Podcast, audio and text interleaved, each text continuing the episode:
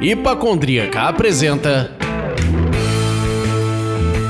Surra de Lúpulo. Oi, pessoal, bom dia, boa tarde, boa noite. Eu sou Ludmilla, mais conhecida no Instagram como Hipacondríaca. E no programa de hoje teremos José Padilha, sommelier, mestre em estilos, professor, consultor, radialista. Dá um alô, Padilha, dá um alô pra essa galera. Lud, Leandro e todos que estão nos ouvindo, é um prazer estar aqui com você, recebendo essa surra de lúpulos. E é uma maravilha poder falar um pouquinho dessa trajetória aí, muito lupulada também. Bem-vindo, Padilha. Como é bom recebê-lo, trocar essa ideia aqui contigo. E hoje vocês podem me chamar do explorador de gôndolas alheias, aquele que fica navegando nos supermercados em busca das pequenas oportunidades. Maravilha. O que, que você está bebendo por aí, Padilha? Olha, eu tô bebendo uma American Pale Ale, é a Flower Apa da Fumaçônica. Fumaçônica é uma cervejaria de Curitiba, do Paraná. Então é uma cerveja que eu, inclusive, vou abrir aqui, ó, no microfone para vocês ouvirem melhor. Que Ai, isso, que emoção. Hein? Comando direto da lata. É isso aí. e tu, Lud? Bom, eu tô aqui com a Lakeside, que é se intitula a primeira cerveja brasileira sem glúten. É uma lager bem levezinha, gostosa. Queridinha da minha esposa. Aí. Exato, estão chegando novas opções de cerveja sem glúten, assim como as sem álcool. E, enfim. E ela tem uma história muito legal, né? É, na realidade, a maneira como ela faz a cerveja sem glúten, eles na realidade eles produzem a cerveja original com glúten e aí eles inoculam uma enzima que degrada o glúten. Então é, é bem interessante. Pô, maneiríssima. O que, que é a gente tá com uma pessoa que entende do riscado, hein, Leandro? Fala só. Ah, e eu vou te falar que o nome dessa enzima é Leandros bucolics. Porque eu adoro glúten, meu irmão. Como glúten como se não houvesse amanhã. Bom, explorador de gôndolas, o que que você tá bebendo aí? Fala pra eu mim. Estou bebendo de novo uma Ignoros. Agora tô bebendo a Mutum Cavalo. Uma American IPA. Rapaz. Que isso, hein? Forte e clara, como diz a embalagem. É isso aí. Produto não mente. Maravilha.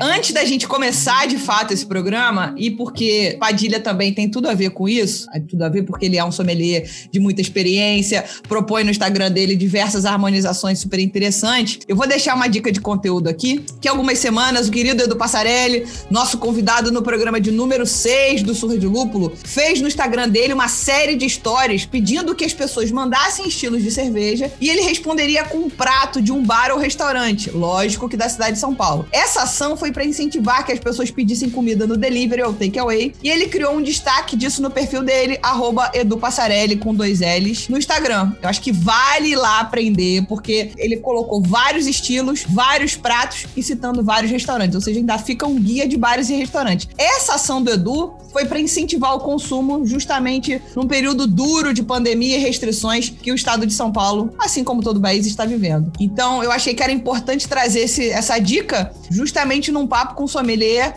do gabarito que o Padilha é. Ficando até uma provocação, hein, Padilha? Olha que legal de se fazer no seu Instagram. Acho que a galera ia adorar saber de harmonizações com estilos cervejeiros e comidas e bebidas de bares e restaurantes especificamente aqui. Maravilha! O grande, queridíssimo Edu Passarello, um cara que é um pioneiro né, no mundo da cerveja. Ele, antes do Melograno, do saudoso Melograno, né? Ele tinha uma pizzaria, pizzaria que ficava ali em São Paulo. E quando começou o mundo da cerveja, ele foi um dos primeiros caras de gastronomia, restaurateur, um cara de dono de restaurante que entrou no mundo da cerveja. Então ele tem muito a ensinar, porque ele tem esses dois lados, né? Além dele ser um cara formado na primeira turma de sommelier de cerveja com certificação internacional do Brasil, que ele foi meu colega da, na Demens aqui na turma que a gente chama de Train the Trainers ele também já vem com essa carga toda de formação em gastronomia, dono de restaurantes. Então, né, depois ele abriu o Melograno. O Melograno fez história no mundo da cerveja, não apenas em São Paulo, mas como no Brasil inteiro. Então, o Edu Passarelli, ele é uma fonte de conhecimento para quem curte cerveja, curte gastronomia e harmonização com cerveja. Com certeza. Quando a Lud apresentou o seu currículo para os nossos ouvintes ali na apresentação inicial, fica parecendo que você é tipo Obelix, né? Caiu ali no gosto e foi crescido e criado no mundo da cerveja. Mas isso não é a verdade. então, conta pra gente um pouco sobre o seu currículo, de uma maneira bem geral. Aí, assim, a gente pode trazer aqui e abordar o que muitos sommeliers passam, né? A tão temida mudança de carreira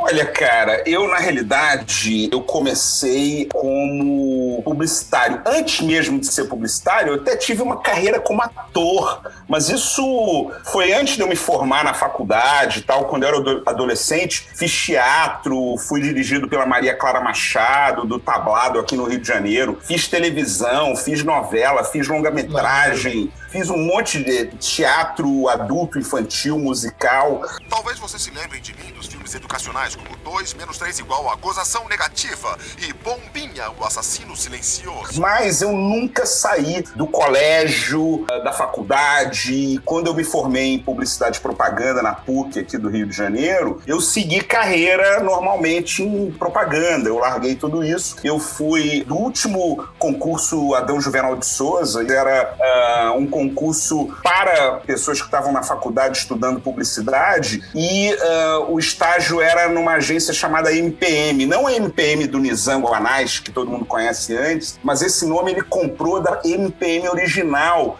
que ficava no Rio de Janeiro e durante 15 anos foi a maior agência de publicidade do Brasil. Eu estagiei, né, foi meu primeiro estágio essa agência de propaganda, né? E segui a carreira em propaganda ainda muito novo e trabalhei em várias agências aqui no Rio de Janeiro. Depois eu fui para São Paulo, né, porque o mercado aqui no Rio de Janeiro uh, já, já não estava tão bom, inclusive grandes marcas, grandes empresas estavam se transferindo para São Paulo. Sim. A Brahma é um exemplo para a gente poder falar do nosso mercado cerveja, né? A Brahma era do Rio de Janeiro e ela se transferiu para São Paulo. E eu fui trabalhar no mercado de São Paulo, vivi lá 13 anos da minha vida, até que eu voltei para cá, para o Rio de Janeiro, passei um tempo aqui achando que eu jamais ia voltar também, e surgiu a oportunidade de eu ser diretor de criação e sócio de uma agência em Florianópolis, Santa Catarina, e foi lá que eu descobri a cerveja artesanal em 2009. Eu já tinha feito trabalhos com a cerveja artesanal, já tinha conhecido a Kátia Jorge. A Kátia Jorge, ela tinha uma cervejaria chamada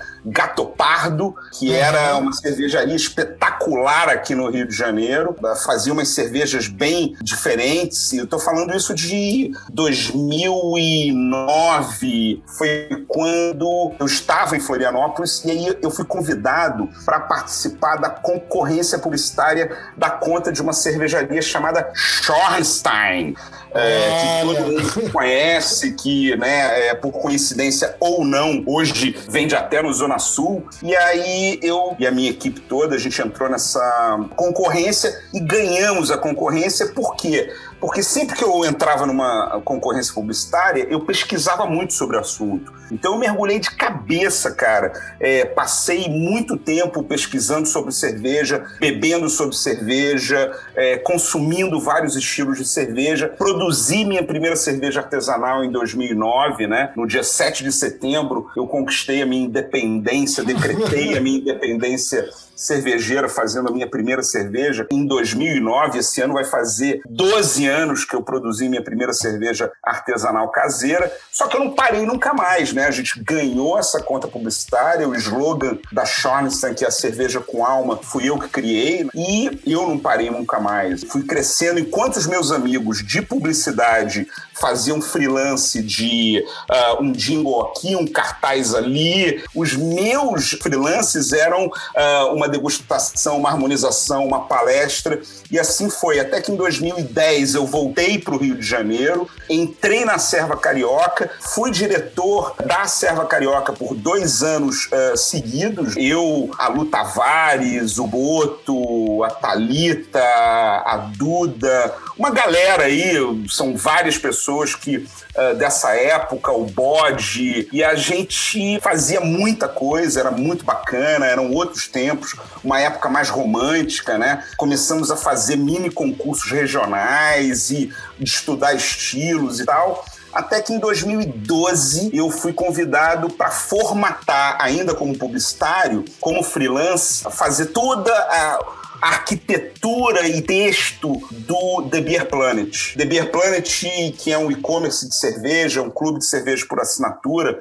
onde eu trabalhei até 2019. O The Beer Planet, em 2018, estava montando tudo. Então, todas as landing pages fui eu que escrevi, todas as fichas as primeiras centenas de fichas, não apenas eu escrevi, mas eu que formatei como seria uma ficha uh, de cerveja no The Beer Planet e fazendo vários trabalhos tipo e-books, né? Fora tudo que a gente tinha em paralelo também, como eventos, degustações, e fiquei no The Beer Planet de 2012 até 2013, quando foi publicado. Quando foi publicado, eu pedi as contas na agência que eu estava e me tornei sócio do The Beer Planet e só saí de lá em 2019, né? Quando a crise aí chegou com força. Agora, a Lud estava falando muito sobre transição de carreira, né? Então, na realidade, a transição de carreira, eu vou confessar muito para vocês. Eu só decidi sair de propaganda, eu tinha um emprego sólido, eu era uhum. diretor de criação de uma agência de propaganda, só que eu não estava feliz, né? O mercado de propaganda, mesmo há 10 anos atrás, já estava ladeira abaixo. Então, eu queria queria um lugar que me deixasse mais feliz. Eu queria um lugar que me deixasse mais com mais desafios. E aí eu fui para a sommelieria de cerveja, né? E aí quando eu tive essa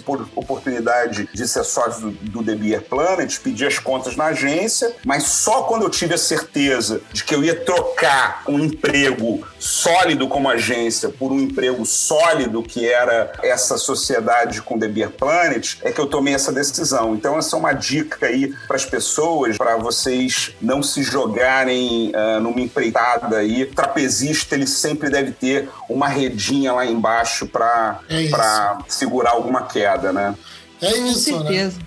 E assim, eu acho que tem uma coisa que é muito legal, que é entender a motivação, né? A tua motivação não era grana. A grana você já estava recebendo, você já tinha um emprego sólido. A tua motivação foi trabalhar num espaço onde tivesse uma recompensa além do dinheiro, uma recompensa Exatamente. da felicidade, da satisfação. Isso foi o, uma trajetória que eu, inclusive, recomendo para todo mundo, assim, né? Eu vejo muita gente aí é, é, assim, ah, vou largar tudo para ser sommelier. Beleza, bacana, mas assim, o que, que você já tem em vista como sommelier? Ah, não tenho nada, vou correr atrás. Então, cara, pensa duas vezes, toma um fôlego aí. Eu, durante anos, trabalhava em propaganda, que exige muito, né? Você que é do mercado, vocês dois que são do mercado, é, direto e indiretamente do mercado de comunicação, sabem que demanda muito, né? O expediente Sim. é você entra, é um trabalho de escritório que você tem que entrar 9 horas da manhã e não tem hora para sair. Muito, é, muitos aniversários da minha vida eu virei à noite na agência, muitos fins de semana eu virei à noite, na, é, passei o fim de semana na agência.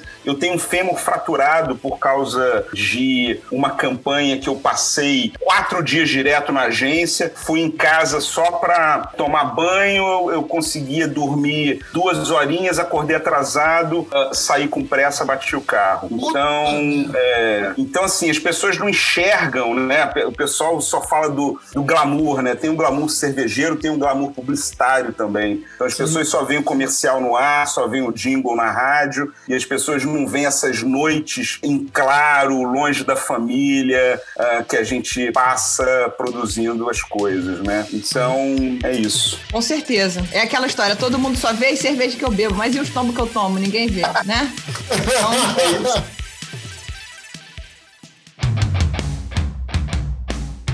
Depois de todo esse tempo de experiência que você contou pra gente agora, fica uma pergunta. Primeiro, para você hoje pensar numa harmonização é natural? E aí a gente queria te pedir algumas dicas para os nossos ouvintes, para eles evoluírem nesse quesito, mesmo sem ser sommelier. Às vezes você fala assim: olha, vou, vou chutar uma aqui. Ah, Vitbier, de repente vai bem com uma salada que tem uma mussarelinha de búfalo. Entendeu? Alguma coisa que o cara fala assim: poxa, eu vou chegar na gôndola do supermercado, eu vou achar uma Vitbier e eu consigo comprar uma salada para fazer, ou outras, enfim. Então, primeiro é: hoje a harmonização é natural, é tipo ler, e aí dá dica pra gente. Olha, continuando a brincadeira aí, eu acho que a melhor coisa é você ler que é a arte cavalheiresca do arqueiro zen, uma coisa assim, tem um livro desse, que fala que o, o bom arqueiro é aquele que ele não vê a flecha nem o alvo, né? ele só enxerga uma coisa só, ele se conecta, ele vira uma coisa só. É, na harmonização é um pouco assim, Lud. Eu acho que as pessoas enxergam muito, ah, qual é a harmonização boa, o que, que funciona com o quê,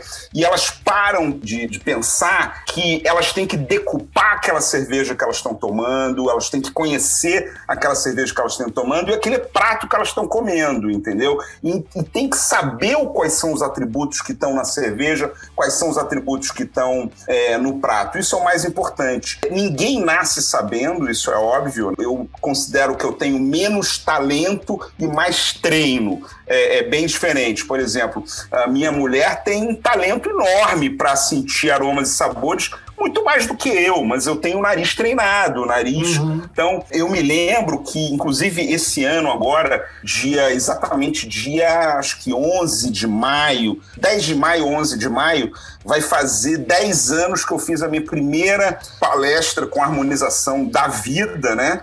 E eu me lembro que, assim, eu não dormi a noite anterior. Eu pensei assim, poxa, vão descobrir que eu não sei nada, vou errar tudo, todo mundo vai odiar, vai ser um horror. E foi um espetáculo tão grande que uh, eu fiquei três anos fazendo na escola carioca de gastronomia, enfim, era em Botafogo, não existe mais. E uh, eu fiquei durante três anos, todos os meses, a gente fazia um jantar harmonizado e eu nunca repeti cerveja cerveja e eu nunca repeti prato. E durante três anos, foram três anos, todos os meses, cinco cervejas diferentes, é, três pratos diferentes, fazendo essa harmonização e dividindo por temas e tal. Nessa época, eu pesquisava demais, eu pesquisava é, quais eram as coisas que já tinham sido feitas internacionalmente, porque a gente não tinha acesso a muita produção brasileira, tinha pouco, não tinha sommelier nessa nessa época Uh, no Rio de Janeiro era eu, o Boto só, tinham poucas pessoas formadas no Brasil todo e eu pesquisava muito, muito, muito. De novo, uh, eu passava noites pesquisando uhum. e às vezes eu chegava, eu falava assim: olha, eu quero essa receita com esse prato, é, com essa cerveja e tal. E tudo funcionou, graças a Deus, muito bem. Mas aí, Lude, chegou um determinado momento e eu lembro desses gatilhos, assim, a minha vida, eu, eu considero, eu sei enxergar, isso é uma coisa que eu falo para as pessoas, é tentar enxergar esses gatilhos na vida delas. Uh, um dia que eu peguei uma cerveja do seu Lúcio Lenz, né, que é o do vice-rei, né, vice-rei que fica ali na Barra, que produzia uma cerveja, uh, uma Amber Lager, uhum. e eu peguei essa Amber Lager dele e me veio a intuição de, não, eu vou querer harmonizar essa Amber Lager com sorvete de amendoim. Então, nesse dia, mas isso demorou, sei lá, dois anos fazendo harmonização todos os meses, é, montando, no mínimo, um jantar harmonizado todos os meses, né? No mínimo, para eu ter essa intuição. Então, algumas vezes a coisa vem intuitivamente, mas na realidade não é intuitivamente. É assim, uh, você já testou tantas cervejas, você já experimentou tantos pratos, você sabe é, de que, que aquelas coisas são formadas e você, para casar, a coisa fica muito mais fácil, né?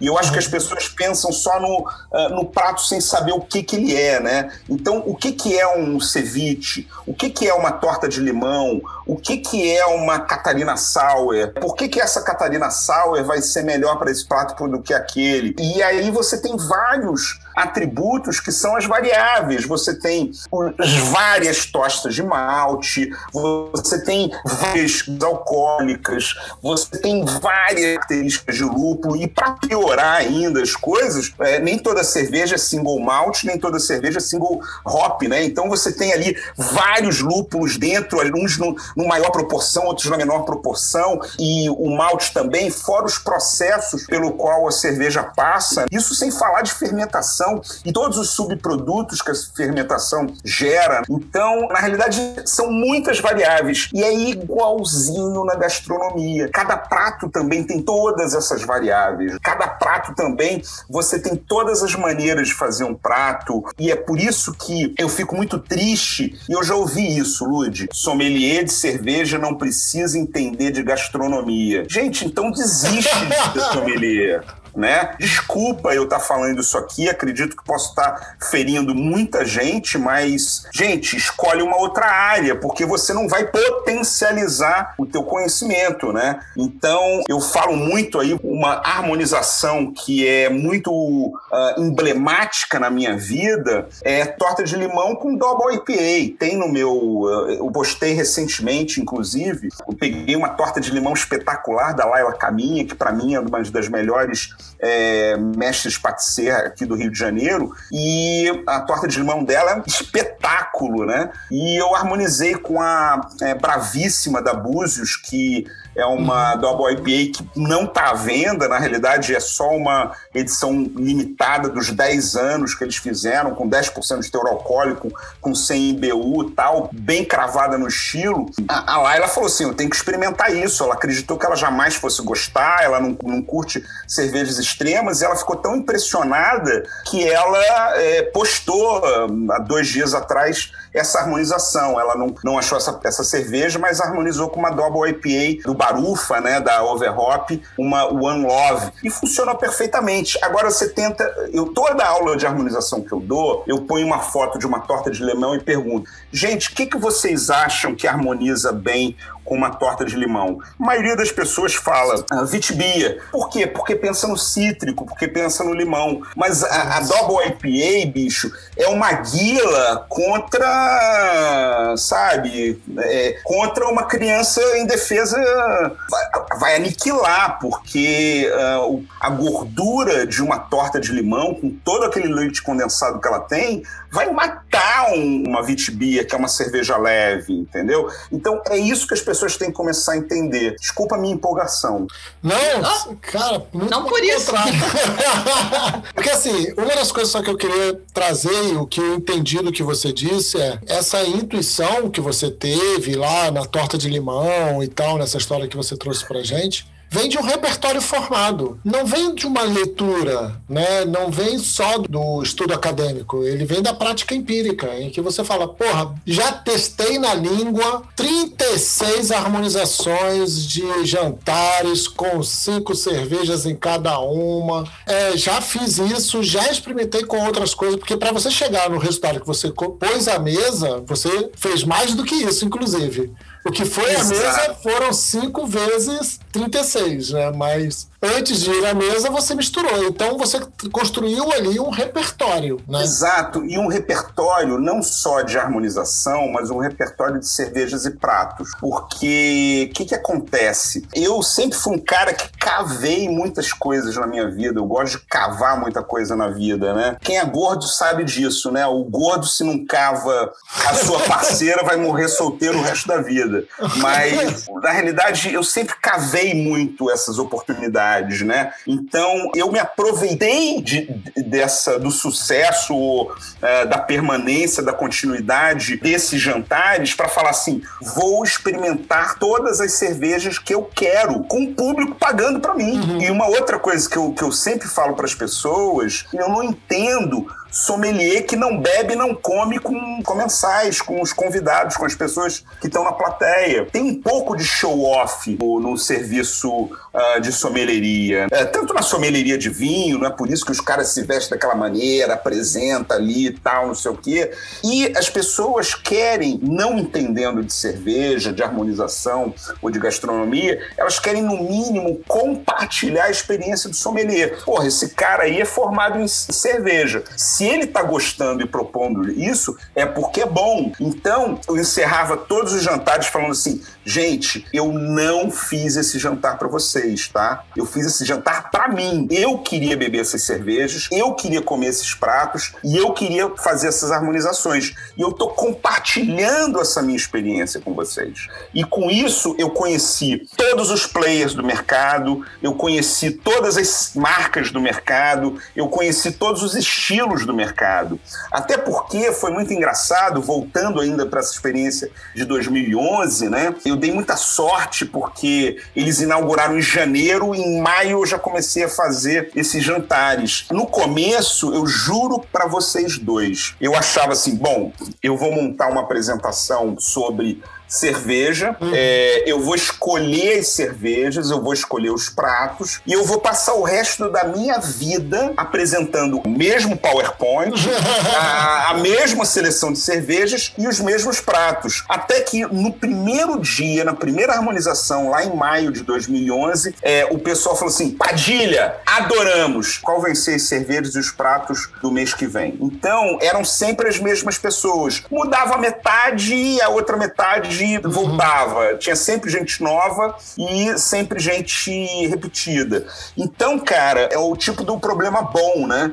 Eu tive que me virar em temas, em estilos, em propostas. Então, uh, cara, todos os motes que você pode imaginar, eu fiz. Fiz harmonização só com cervejas caseiras, fiz harmonização só com cervejas belgas, aquelas coisas óbvias. Fiz harmonização por escolas americanas. Inclusive, teve um belo dia, eu aprendi muito com os chefes de cozinha, tá? Isso é uma coisa que eu aprendi demais, porque eu no começo, com medo de errar, eu dava para eles não o prato que eu queria, mas a receita que eu tinha pesquisado. Uma vez eles chegaram para mim, eram meus amigos, os chefes, né? Falaram assim: Pô, Padilha, você nos ofende dando é, a receita pra gente, cara. Deixa a gente criar. Até que nesse mês eles falaram assim: olha, você não vai propor os pratos dessa vez. A gente vai propor os pratos e você vai propor as cervejas. E aí eu me lembro até que eles fizeram uma arte para convidar as pessoas que era Padilha se vira nas cervejas, tá?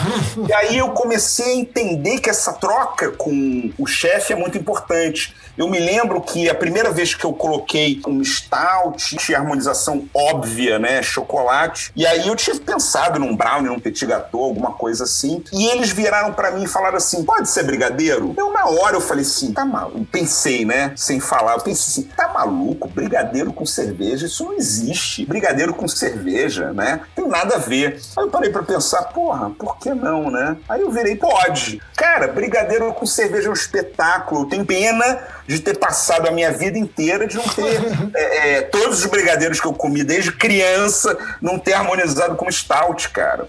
É, então, você aprende muito com os chefes, tá? E isso acaba criando aquele arsenal, aquele repertório que você falou. Né? Hoje, que, como é que eu faço? Quando eu sou contratado para um jantar harmonizado, como é que eu faço? É, tem um chefe que é contratado e é um chefe muito bom, um chefe uh, super renomado. Eu falo para ele assim: olha, a gente vai degustar essas cervejas, qual é o perfil sensorial dela? Eu dou o perfil sensorial, não precisa uma descrição. É, três, quatro, cinco palavras que um, um leigo entenda. Olha, ela é muito alcoólica, ela tem tostado, ela tem frutado, e cinco, seis, sete palavras no máximo. Dou a descrição da cerveja, aí digo o que, que eu gostaria que tivesse no prato. Eu não falo, eu quero é, o prato X ou o prato Y. Eu falo assim, olha, eu acho que como ela é muito alcoólica, poderia ser um prato mais gorduroso, um prato que tenha tostado, ou que tenha defumado, ou que tenha cítrico,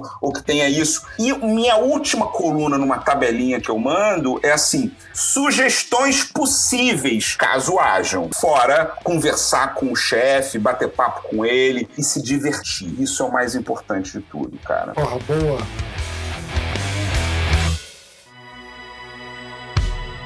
Eu queria puxar aqui a dica que a Lud deu de conteúdo lá no começo do programa e com essa experiência que você vem dividindo com a gente. Eu queria ter uma ideia assim de foco para cervejarias. Você acredita que seria um bom caminho para cervejarias artesanais chegarem até cartas de bebidas de bares e restaurantes se houvesse uma sugestão de harmonização delas com pratos do menu, que você acabou de dar dica aí de falar com chefes? Você teria dicas de bares e restaurantes no Rio de Janeiro que vendem cervejas artesanais que estariam abertos ou que não é nem que estariam abertos, né? Porque aí abertos tem a intenção dos donos, mas que teria match esse tipo de solução de caminho? Tem uns que já fazem isso muito bem, né? Uhum. Fazem muito, muito bem. Um belo exemplo é o Refefer, do Fábio Santos. Uh, um outro exemplo são uh, é, a Noi, né? Que, uhum. faz, que faz bastante isso, até porque são bares da cervejaria. Tem muitos que estão abertos a isso, mas é, é importante a gente saber que precisa ter a conivência de quem decide, né? Eu me lembro que eu fui na inauguração de um restaurante chiquerésimo,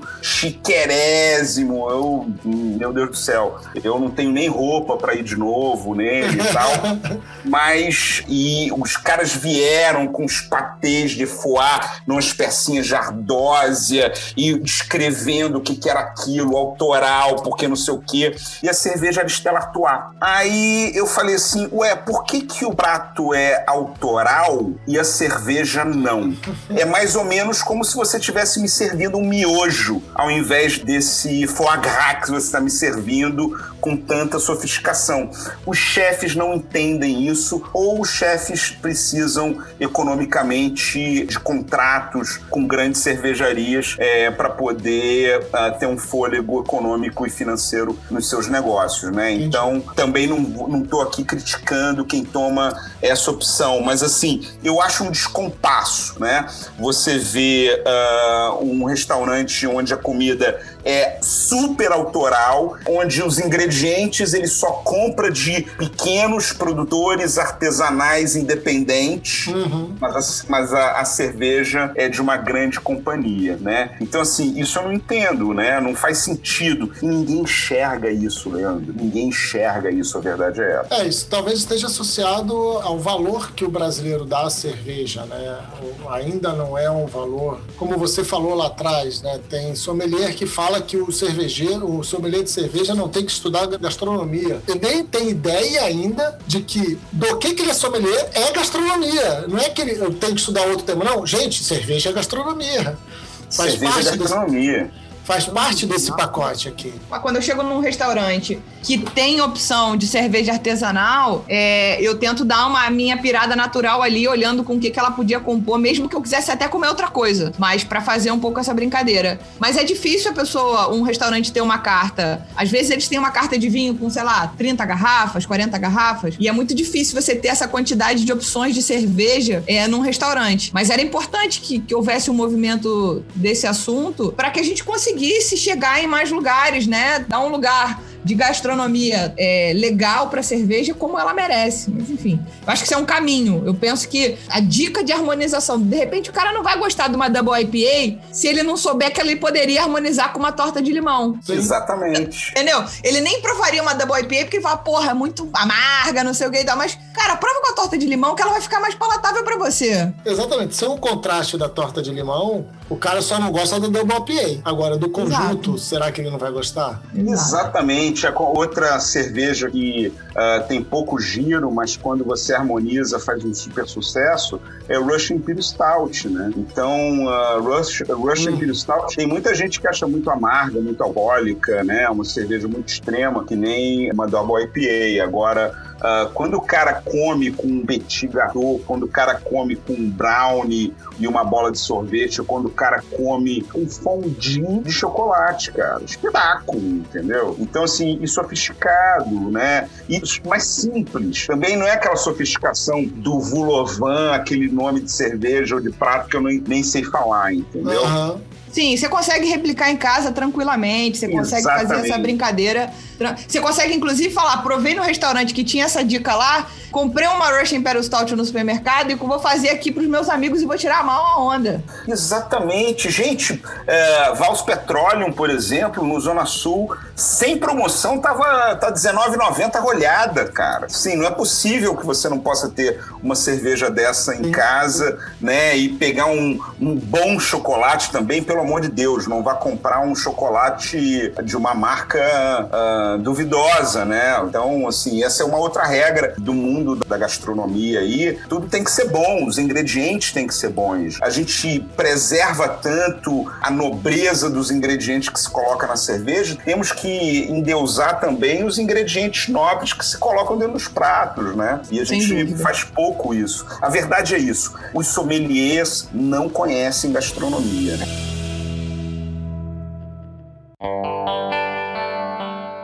Acabou de falar do Zona Sul novamente, a gente já tinha tocado nesse nome antes, e aí a gente contextualiza as pessoas aqui que você é o especialista ou sommelier é, encarregado, responsável pela carta de cervejas do Zona Sul. Então, como é que é a Zona Sul, gente, para quem está ouvindo fora do Rio de Janeiro? É uma rede de supermercados bastante grande aqui, principalmente na Zona Sul Carioca. Enfim, tem uma grande e boa carta de cervejas artesanais. Óbvio que tem as mainstream uhum. também, mas tem uma excelente carta de cervejas artesanais especiais. Então, conta pra gente, Padilha, como é que é a vida de um sommelier de um grande supermercado e como é que é a construção desse cardápio? Aí que tá. É uma coisa que ninguém repara, por exemplo, você falou uma grande e boa. Eu vou te corrigir no grande, porque o que, que acontece? O Zona Sul, ele, diferente de outras redes de supermercado, as lojas são muito pequenas, tá?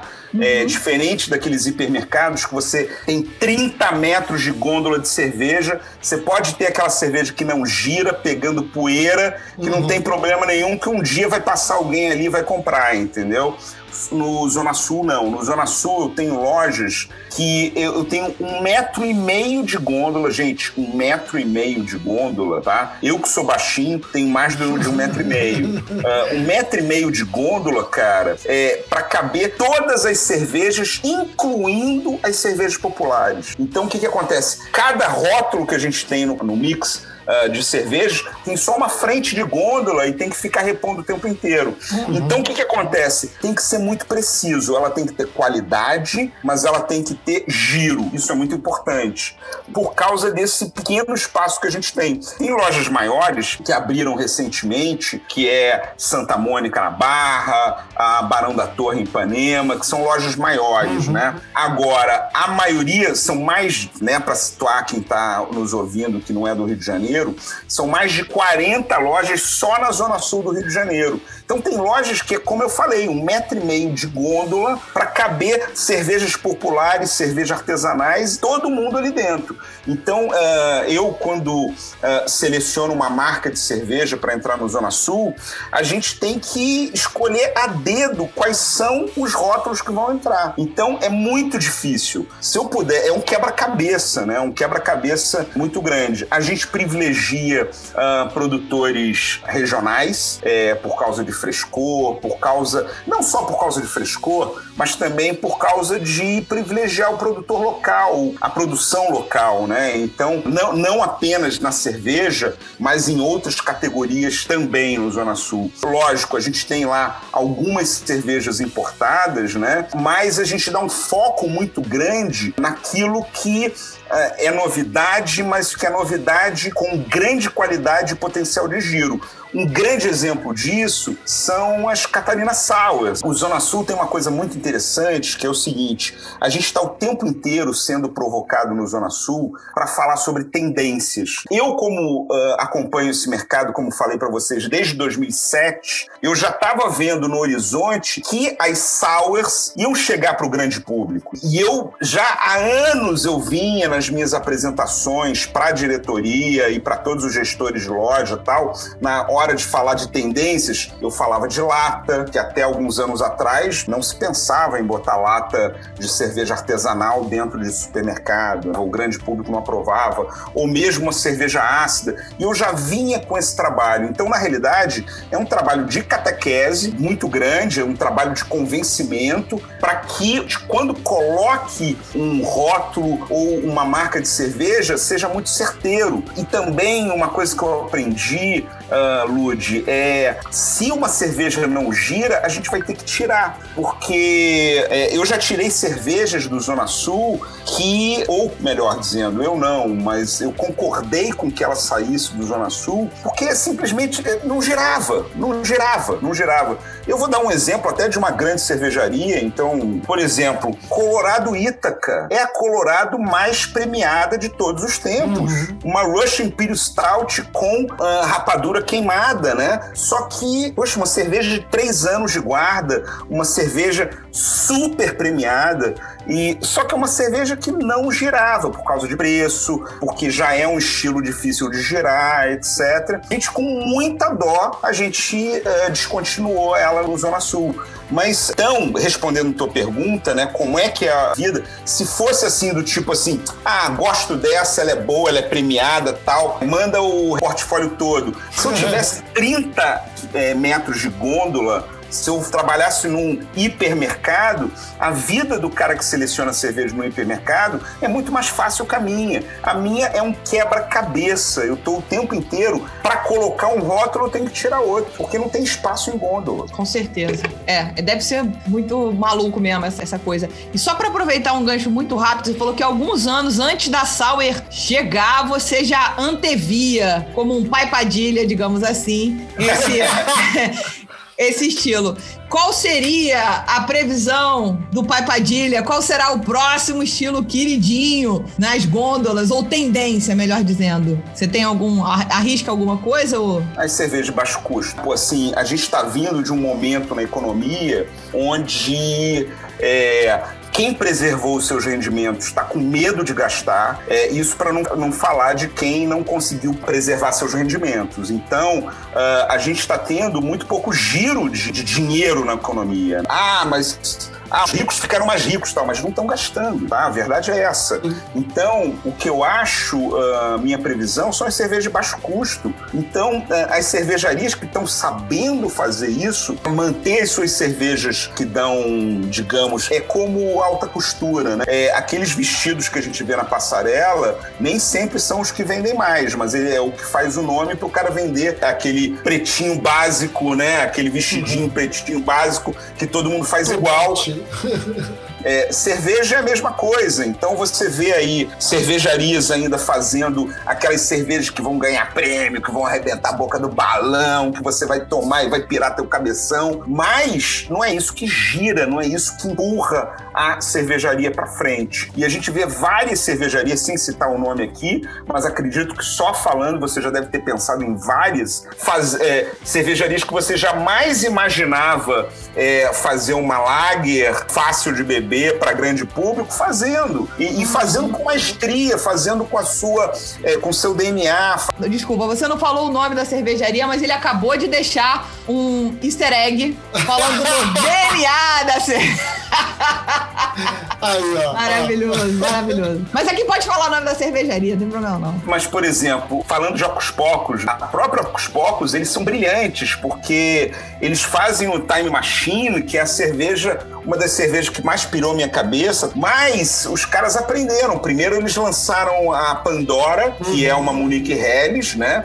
E, cara, eles lançaram imediatamente, ela foi a melhor, virou a melhor Helles do Antep. É, e agora, recentemente, lançaram a Alma, que é, acho que é 4,2% ou 4,4% de teor alcoólico, só que com o DNA da Ocos Pocos, é uma cerveja fácil de beber para todo mundo, só que ela é uma oat lager. Por quê? Porque os caras não se contentaram em fazer uma uma, uma pilsenzinho, né? Eles fizeram uma lager com adição de aveia para ter um pouquinho mais de cremosidade, para ter um pouquinho mais de, de espuma, né? Então, na realidade, assim, eles são inteligentíssimos. Montaram uh, fábrica própria, ou seja, não tem mais agora que pagar royalty. Então, o caminho é esse, gente. Então, se você me pergunta o é, que, que o pai Padilha é, enxerga para o futuro são as cervejas de baixo custo. Né? Eu vou dar um nome de uma cerveja aqui que é, ela é super. Uh, as pessoas não enxergam ela. A Sul-Americana da Teresópolis. A Sul-Americana da Teresópolis, Lud, pode checar agora. Ela é dois reais mais barata que a Heineken, tá? Lógico, você comparando 600 ml com 600 ml. Enfim, eu acho que são esse, o, o que vem por aí são as cervejas de baixo custo.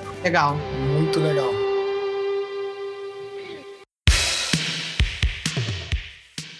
Infelizmente, né? Aquele momento que todo mundo fica triste, vira a cabecinha e faz. Ah! A gente começa a encerrar esse papo. E aí a gente agora quer saber de você, Padilha. Quais são os planos 2021? Recentemente você lançou um curso, e aí, Padilha Professor Cara, voltou, o Padilha Professor não voltou, Padilha Professor. Como é que tá? Quais são os planos? O que, que acontece? Quais são os planos? Essa pandemia, ela só mostrou pra gente que a gente, mesmo sem sair de casa, a gente pode ir muito longe. Perfeito. Eu encerrei esses dois cursos essa semana. Foram duas turmas de um curso básico de cerveja. Era o mesmo curso, mas eu fechei por causa de horário, né? Então tinham pessoas que é, podiam durante a semana à noite, pessoas que só podiam fim de semana na parte da tarde. Acabei fechando duas turmas. Gente, tinha gente de Campo Grande, que é um bairro aqui do Rio de Janeiro, tinha gente de São Paulo, tinha gente da região serrana e tinha uma brasileira sommelier de vinho que mora em Valência, na Espanha. Então, o que eu quero dizer é que o digital ele já existia, mas a pandemia mostrou pra gente que a gente tem que usar as ferramentas que nós já temos. Então, é, eu fiz essa, esse curso totalmente no Simpla. Gente, espetacular! Eu fiz tudo, sabe, do it yourself. Eu me senti numa loja de bricolagem digital. Eu não gastei um centavo, eu mesmo fiz a arte no Canva, eu montei o conteúdo programático, eu fiz tudo, divulguei nas minhas redes sociais e teve gente de Valência fazendo o curso. Eu estou fazendo desde o meio do ano passado uma consultoria para uma marca de cerveja sem sair de casa, totalmente home office. Enfim, é, eu criei um produto que é uma série de lives, entende? Eu já fiz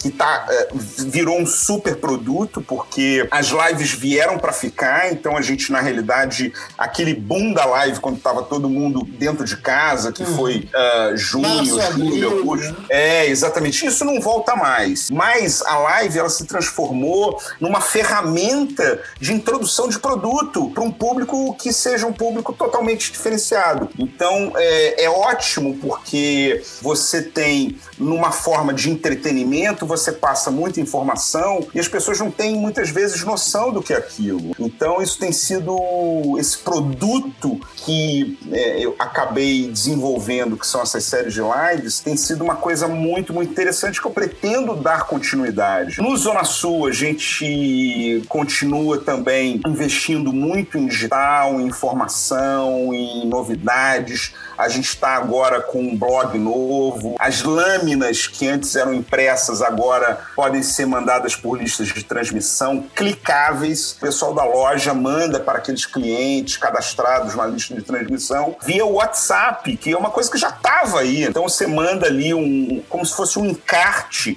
onde a pessoa vem clica e já entra para comprar no site. Que aconteceu é que o, o, digital ele não foi inventado nem reinventado, mas ele está sendo aproveitado. A verdade é essa. Sim. E esse ano que passou, né, 2020, ando brincando por aí que vem nos ensinando a tirar o MacGyver de dentro de todos nós, né? Que é pegar o que já está à mão e fazer ali aquela mistura para fazer acontecer, porque a gente Exatamente. tirou as, a gente perdeu as muletas. A sensação que eu tenho da internet do digital que você mencionou, Padilha, que era assim, é tipo o nosso cérebro. A gente usa 10% da nossa capacidade cerebral. E aí a gente estava usando 10% da capacidade da internet. Quando a gente foi retirado do contato social, do convívio social, e que precisou mergulhar na internet de uma outra forma, aí chegou o Zoom tendo que fazer parceria e a Sim, com a Simpla, que é uma empresa de aglomeração. Você, do it yourself, fazendo tudo aí, botando curso. As escolas de sommelieria, as escolas de não sei o que, tendo que fazer tudo curso online. Sim. As faculdades de medicina dando aula online. Então,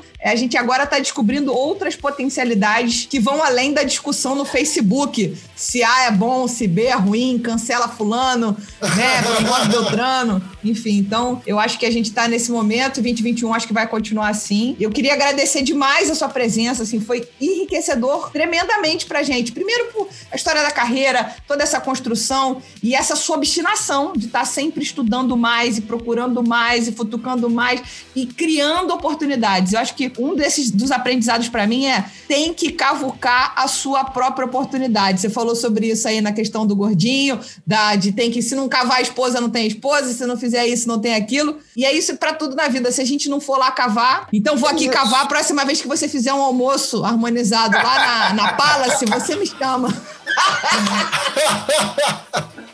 Ai, ai. Não, olha, com certeza. Eu, por exemplo, eu, eu não tenho saído, né? Eu realmente estou fazendo home office total. É, saí pouquíssimas vezes na pandemia, né? Muito mais por algumas demandas do, do próprio Zona Sul, mas pouquíssimas, Sim. porque aqueles eventos de degustação em loja não pode nem fazer porque é aglomeração. Mas, assim, eu já dei aula presencial para consultores de loja, eu já fiz reuniões, já fiz muita muita gravação de conteúdo em loja, mas sempre com uh, todos os protocolos de segurança. Cheguei até aqui sem ter pego Covid, né? Vamos e pretendo continuar até Chegar depois. a vacina da, no braço. A, até depois da segunda dose, dona Aí.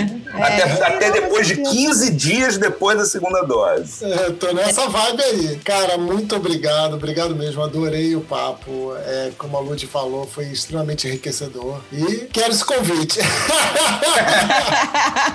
tem problema não, a gente não tem pressa também não. Pode ser 2022, tá tudo tá valendo.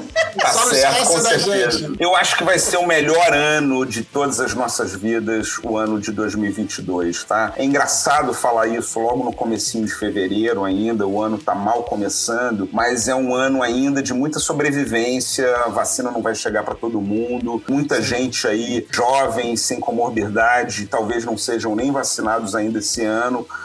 mas eu acho que o ano de 2022, cara, porque você tem cada vez mais fábricas é, farmacêuticas colocando suas vacinas uh, à disposição, e eu acho que o ano de 2022 vai ser o ano, que nem o ano que foi 1919, que foi o ano pós gripe, é, espanhola. gripe espanhola, e que foi o grande boom que originou o carnaval carioca, né? Isso, os livros de história. Eu acho que esse esse ano para o nosso século vai ser 2022. Então, gente, 2022 me aguardem na rua, lambendo corrimão.